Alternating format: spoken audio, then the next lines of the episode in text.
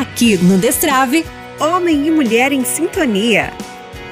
Olá, aqui é o Vinícius. Aqui é a Laila. Queremos nesse programa trazer uma indagação a você. É possível viver a liberdade sem responsabilidade? Uma pergunta bem propícia para os nossos tempos, em que muito se fala em liberdade, mas pouco se fala em responsabilidade. E nós precisamos, para responder esta pergunta, entender primeiramente o que é a liberdade e o que é a responsabilidade. Pegando o conceito de liberdade de forma bem, bem simples, liberdade é a capacidade que se tem de escolher o bem e rejeitar o mal. Pressupõe, para se falar de liberdade, a capacidade de raciocínio, ou seja, a razão. Por isso que nós podemos dizer que o homem é o único ser livre, a única criatura visível livre. Por quê? Única criatura dotada de racionalidade, único ser dotado de vida interior. Exatamente, a gente pode diferenciar aqui aquela imagem que nós temos muitas vezes quando se fala ah, uma imagem que define liberdade. A gente imagina um pássaro voando, alguma coisa né, pelos ares, meio solta.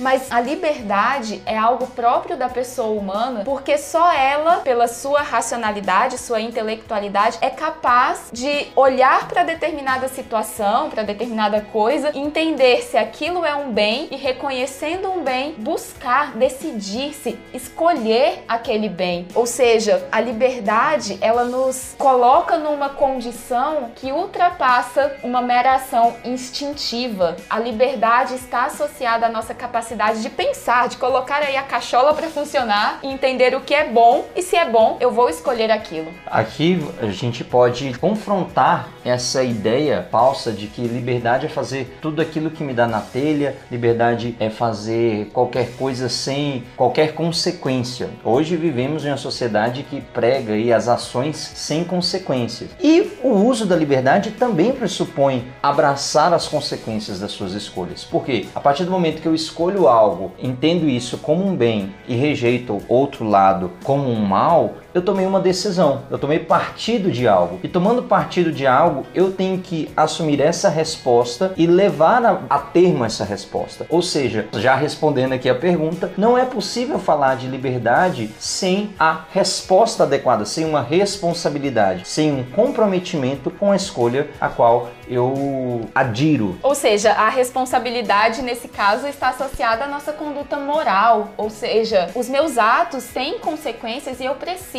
assumir as consequências das minhas escolhas. Quando nós trazemos aqui, falando mais diretamente acerca da teologia do corpo, da nossa afetividade, da nossa sexualidade, quando nós pensamos neste âmbito, em uma vivência de uma dita liberdade que poderia ser melhor colocada, expressa como uma libertinagem, onde as minhas escolhas não têm consequências e eu não assumo a responsabilidade pelos meus atos, o que eu acabo vivendo pode ser um grande desrespeito à dignidade pessoal, seja minha seja de uma outra pessoa envolvida naquela relação. Liberdade para escolher o bem passa também pelo reconhecimento e pelo respeito à dignidade pessoal do homem, da mulher, daqueles que se envolvem numa relação de amor. Nós, enquanto pessoas humanas, se buscamos viver de qualquer jeito, deixando que os outros paguem o preço das nossas escolhas ou fazendo más escolhas, nós reduzimos o nosso a nossa vida interior, a nossa capacidade capacidade de raciocinar, de pensar, de, de alcançar coisas elevadas, nós calamos esse homem interior e passamos a agir como animais que vivem pelos seus instintos e nada mais do que isso. Olha que dom maravilhoso que Deus nos dá, que é a liberdade. E confiando a cada um de nós essa capacidade inerente à, à pessoa humana de escolher pelo bem e rejeitar o mal, também nós precisamos ser responsáveis por uma escolha madura, uma escolha definitiva. Hoje falamos muito de escolhas passageiras, né? relacionamentos passageiros, relacionamentos são de uma só noite ou nem mesmo de uma só noite, de alguns segundos ou minutos. Pessoas que vão à festa e beijam 15, eu não consigo nem imaginar como é que é isso, né? Assim, a, a vigilância sanitária podia pegar essa pessoa, porque é, é quase assim, uma propagadora de doença. Mas brincadeiras à parte, parte, devemos perceber aqui que as nossas escolhas geram consequência não só na nossa vida, mas na vida do outro. Por isso que nós precisamos, como homens e mulheres, segundo o coração de Deus, termos decisões adequadas, não simplesmente ter atos inconsequentes,